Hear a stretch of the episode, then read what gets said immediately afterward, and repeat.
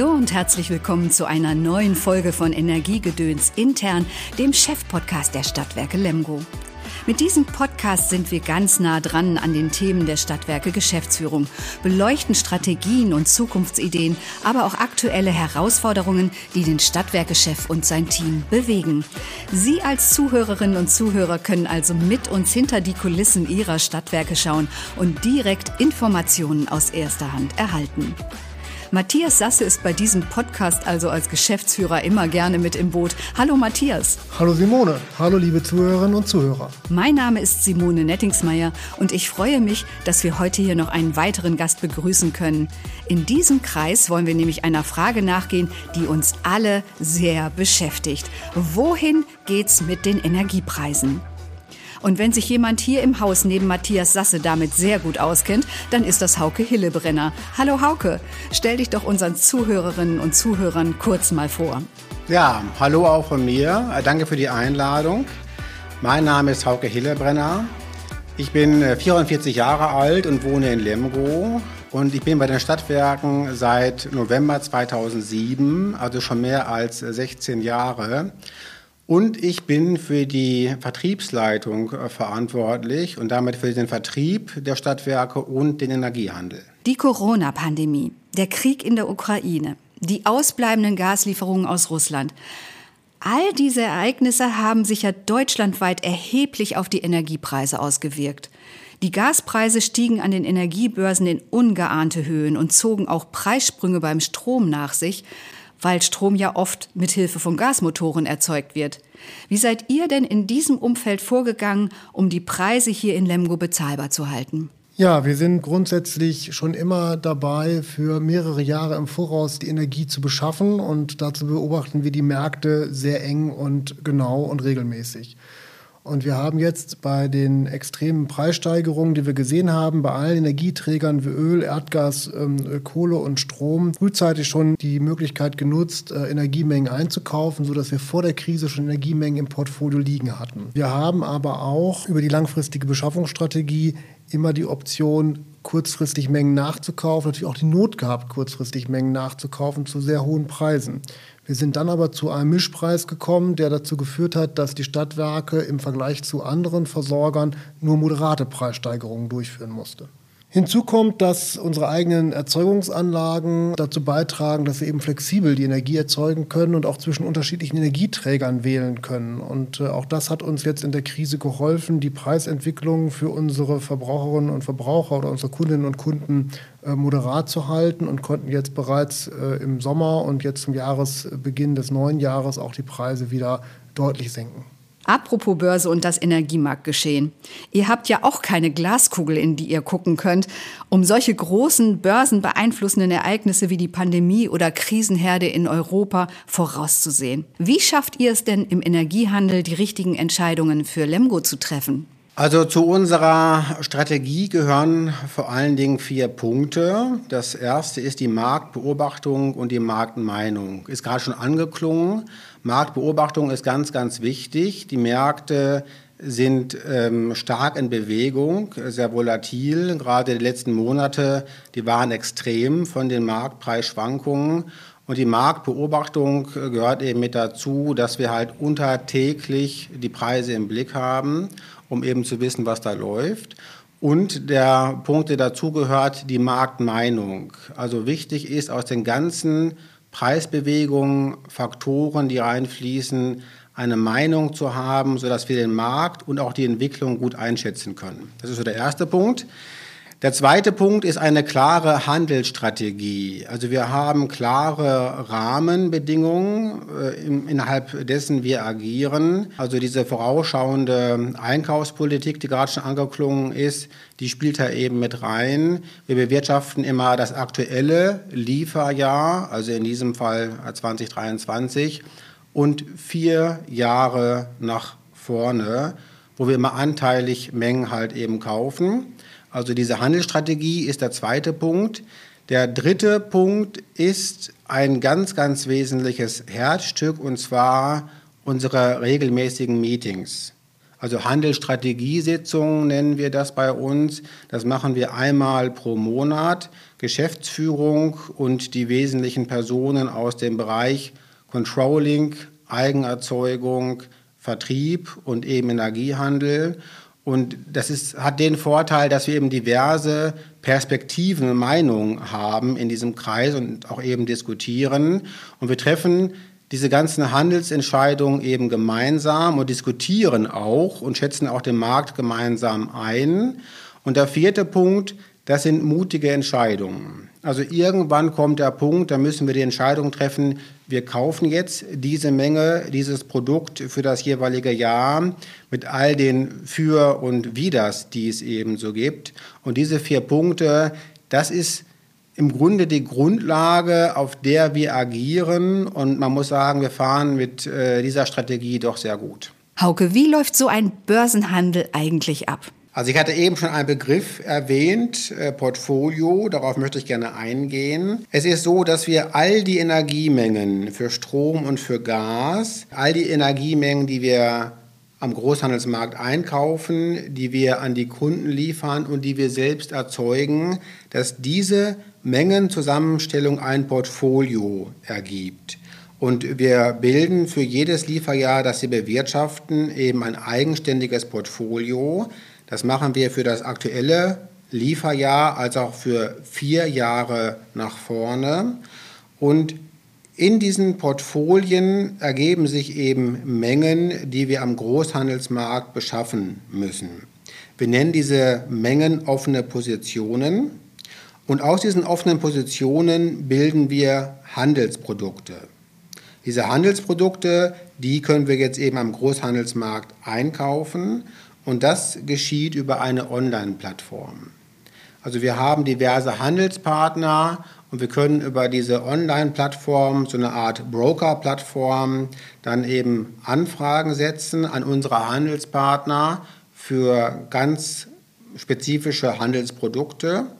Und wir haben dann in der Regel eine Bindefrist von ein bis zwei Minuten dann sortieren sich automatisch die Angebote nach Preishöhe auf dem Schirm und so haben wir die Möglichkeit dann eben immer das beste Angebot zu wählen, zu kaufen und auf diese Art und Weise beschaffen wir all die Mengen, die wir eben am Großhandelsmarkt beschaffen können und müssen. Bei der Preisgestaltung geht es ja nicht nur um den Einkaufspreis, den ihr an den Börsen erzielen könnt. Welche weiteren Bestandteile machen denn letztendlich die Strom- und Gaspreise aus?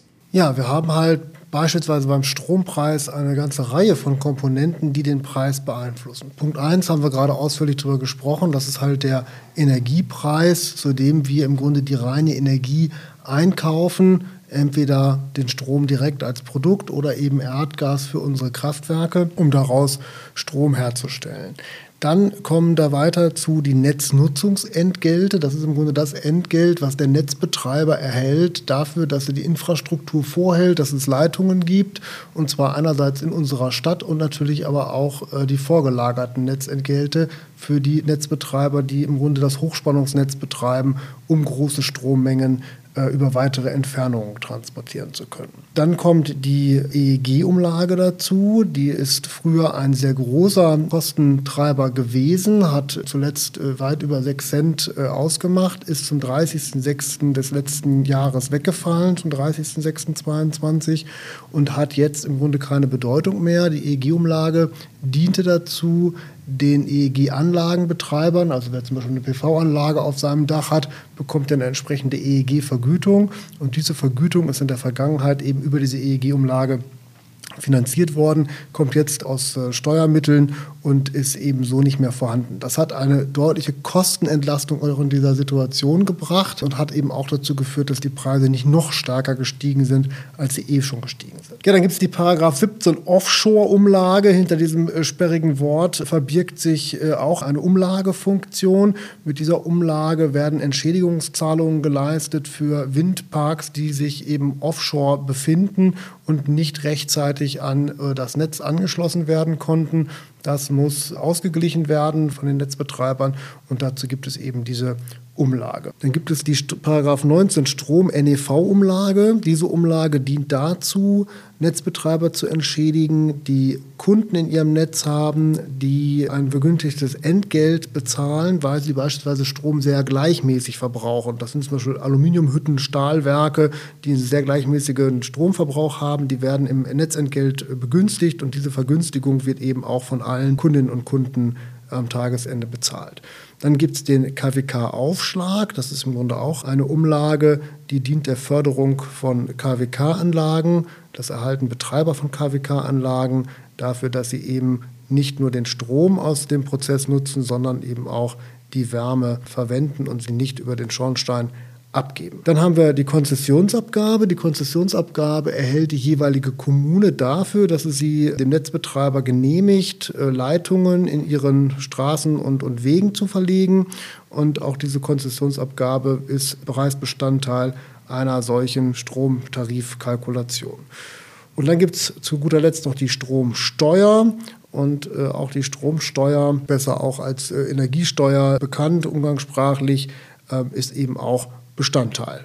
Ja, und damit haben wir eine ganze Reihe von weiteren Kostenfaktoren, die eben mit einzukalkulieren sind, neben der reinen Energie, um am Tagesende zu einem Strompreis zu gelangen, der beim Kunden ankommt. Oh, das sind ja allein schon beim Strom viel mehr Preisbestandteile, als man so denkt. Ist das denn beim Gas ähnlich, Hauke? Beim Gaspreis gibt es auch Umlagen, nicht ganz so viele wie beim Strompreis. Teilweise sind ja auch identisch. Also die Konzessionsabgabe gibt es im Gas genauso für das Gasnetz, was auch an die Kommune geht.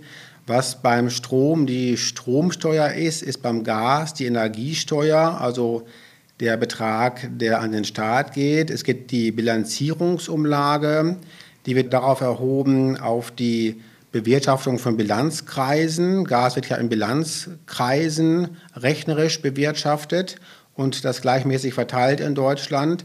Beim Gas gibt es aber zwei Umlagen, die sind relativ neu und auch besonders. Das eine ist die Gasspeicherumlage. Die ist auch ziemlich gestiegen in letzter Zeit. Die Gasspeicherumlage hat der Gesetzgeber im Jahr 22 eingeführt, also dem Jahr, wo der Ukraine-Konflikt begonnen hat. Und zwar aus dem Grund, dass das Unternehmen, was übergeordnet den Gasmarkt organisiert, die Möglichkeit hat, die deutschen Gasspeicher zu bewirtschaften. Wir hatten im Sommer 22 die Situation, dass die deutschen Gasspeicher zum Teil nicht ganz so gut gefüllt waren. Gerade der größte deutsche Gasspeicher, der war nicht gut gefüllt. Und der Gesetzgeber hat gesagt, dass er bis zum 1. November des Jahres die Gasspeicher bis zu 95 Prozent gefüllt haben möchte, um sicher durch den Winter zu kommen, der Winter 22, 23. Und diese Gasspeicherumlage war jetzt eben dafür da, oder sie ist immer noch dafür da, dass die Kosten, die bei der Füllung der Gasspeicher entstanden sind, eben vergleichmäßigt werden und damit eben auch zu einer Umlage auf den Gaspreis geworden sind.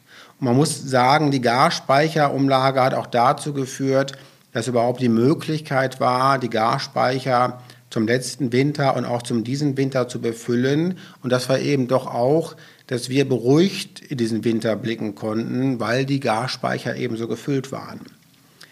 Die zweite Umlage, die relativ neu und besonders ist, ist der CO2-Preis. Der Gesetzgeber hat schon vor Jahren beschlossen, dass er Energie gerne verteuern möchte, damit wir Nutzer und Verbraucher zum Sparen angeregt werden. Und der CO2-Preis ist eine Umlage, ein Aufschlag auf den Gaspreis, der, wie gesagt, einmal zum Sparen anreizen soll. Auf der anderen Seite soll er damit Klimaprojekte finanzieren. Und der CO2-Preis, der steigt planmäßig auch. Der wird jedes Jahr ein bisschen teurer, um den Anreiz zum Sparen zu erhöhen. Wir hatten einmal die Ausnahme, dass der in 2023, also in diesem Jahr, gleich geblieben ist wie im Vorjahr, eben um die Verbraucher nicht zu stark zu belasten. Aber ab dem nächsten Jahr steigt auch dieser CO2-Preis weiter und es wird sich in den nächsten Jahren auch so fortsetzen. Ja, und während der Energiekrise haben auch die Strom- und Gaspreisbremsen der Bundesregierung dazu beigetragen, dass die Energiepreise deutschlandweit erträglicher wurden. Alles war großzügig geplant. Seit Beginn des Jahres zahlt der Staat einen Teil der Strom- und Gaskosten privater Haushalte. Für 80 Prozent des Vorjahresverbrauchs wurde der Gaspreis für Kunden auf 12 Cent pro Kilowattstunde gedeckelt. Bei Fernwärme setzte die Preisbremse schon bei 9,5 Cent an. Und beim Strompreis gilt ein Deckel von 40 Cent pro Kilowattstunde, um die Bürgerinnen und Bürger in der Energiekrise zu entlasten. Diese Preisbremsen werden sich in eurer nächsten Jahresverbrauchsabrechnung positiv bemerkbar machen. Aber genau diese Hilfen sollen ja nun zum Jahreswechsel wegfallen. Und beim Gaspreis wurde auch noch die Wiedererhöhung der Mehrwertsteuer von 7 auf 19 Prozent für Ende Februar angekündigt. Was bedeutet das denn für die Energiepreise hier in Lemgo? Ja, wir haben an den Energiebörsen erstmal bemerkt, dass wir also deutlich niedrigere Preise gesehen als noch mitten in der Energiekrise. Dennoch sind die ungefähr doppelt so hoch wie, ich sag mal, vor dem ganzen Thema Ukraine-Krieg und Energieproblem. Das gilt sowohl für Gas und auch für Strom. Der Wegfall der Strom- und Gaspreisbremsen jetzt zum Jahresende hat für die meisten unserer Kunden nur sehr geringe oder gar keine Auswirkungen. Das liegt daran, dass wir bereits ähm, im Sommer diesen Jahres unsere Preise gesenkt haben. Unser Gaspreis lag nie über der Gaspreisbremse. Unsere Strompreise äh, ganz gering drüber bis Sommer, jetzt äh, deutlich unter den 40 Cent. Bei der Fernwärme macht es etwa 5 Euro aus, dass die Preisbremsen jetzt weggefallen sind im Monat die Veränderung von 7 auf 19 Prozent Mehrwertsteuer zum Jahresbeginn hat natürlich eine Auswirkung auf unsere Kunden. Die Energiemengen unserer Kunden werden entsprechend dann im nächsten Jahr wieder höher versteuert. Dadurch, dass wir aber noch das Preisniveau bei den Abschlägen von äh, Anfang diesen Jahres haben, ergeben sich für unsere Kundinnen und Kunden auch Abschlagsentlastungen in der neuen Jahresrechnung. Also die Kunden erhalten jetzt die Jahresrechnung mit entsprechend günstigeren Abschlägen, trotz der steigenden Umsatzsteuer. Was wir aktuell nicht einschätzen können, ist, wie sich das Haushaltsloch der Bundesregierung auswirkt. Das äh, kann dazu führen, dass durch das Schließen des Wirtschaftsstabilisierungsfonds äh, die Netzentgelte erhöht werden. Ob das passiert und in welcher Höhe das passieren wird, ist aktuell nicht absehbar. Sollte das deutliche Auswirkungen auf die Netzentgelte haben, können wir allerdings auch zeitnah Preissteigerungen an der Stelle eben nicht ausschließen, weil wir müssten dann diese steigenden Netzentgelte auch äh, weitergeben. Wie deutlich werden die Lemgor-Kundinnen und Kunden diese Preissenkungen im eigenen Portemonnaie spüren? Also ich nenne gerade gerne ein paar Zahlen. Also der große Preissprung, den haben wir bereits durchgeführt, und zwar zum 1.8. beim Strom. Da lagen wir ja, wie eben gehört, knapp überhalb der Preisbremse von 40 Cent. Und seit dem 1. August äh, haben wir den Strompreis auf 33,474 Cent senken können. Also das war die sehr große Entlastung, die wir jetzt schon einige Zeit haben. Und wir haben jetzt die Möglichkeit, den Preis nochmals zu senken, und zwar zum 01.01.24 auf 32,284 Cent. Also dann werden die Kunden nochmal spüren, dass der Preis günstiger wird. Beim Gas ist es ähnlich. Da haben wir den Preis zum 1.9. senken können auf 10,154 Cent. Und auch den Gaspreis können wir nochmal senken auf 9,619 Cent. Was uns wichtig ist zu sagen, wenn wir die Möglichkeit haben, die Preise zu senken, dann machen wir das auch. Und diese Möglichkeit haben wir im laufenden Jahr relativ früh gesehen und haben deswegen gesagt, zum 1.8. bzw. 1.9. das, was möglich ist, geben wir auch an die Kunden weiter. Das spielt einmal die Beschaffungsstrategie mit rein, dass wir die Möglichkeit haben, aber vor allen Dingen auch unsere Preis- und Geschäftspolitik. Wir sind ein kommunales Stadtwerk, wir haben den Kunden im Fokus und das ist äh, unser Hauptziel, dass wir die fairen Preise auch so an die Kunden weitergeben. Die Preise, die du jetzt genannt hast, das waren alles Bruttopreise, oder? Genau richtig. Wie ist das denn jetzt mit den Abschlagszahlungen? Muss ich da als Kundin oder Kunde etwas dafür tun, dass die sich bei mir senken? Oder wie läuft das ab? Das machen wir wie immer automatisch. Also die Preissenkungen führen automatisch zu neuen Abschlägen, die jetzt ab dem 15. Februar erhoben werden. Die werden alle niedriger ausfallen, erfreulicherweise. Und äh, die Kundinnen und Kunden können da ganz entspannt bleiben. Wir machen das für euch. Matthias, du sprachst eingangs von der Bedeutung der Eigenerzeugung hier in Lemgo. Ihr setzt immer mehr auf die Energiegewinnung aus erneuerbaren Energien. Müsste der zunehmende Anteil an erneuerbaren Energien nicht auch zu dauerhaften Energiepreissenkungen in Lemgo führen? Naja, unsere hohen Investitionen sind immerhin 15 Millionen Euro jedes Jahr, die wir in unsere äh, Anlagen und Netze investieren, um den erneuerbaren Anteil weiter anzuheben in unserer Stadt.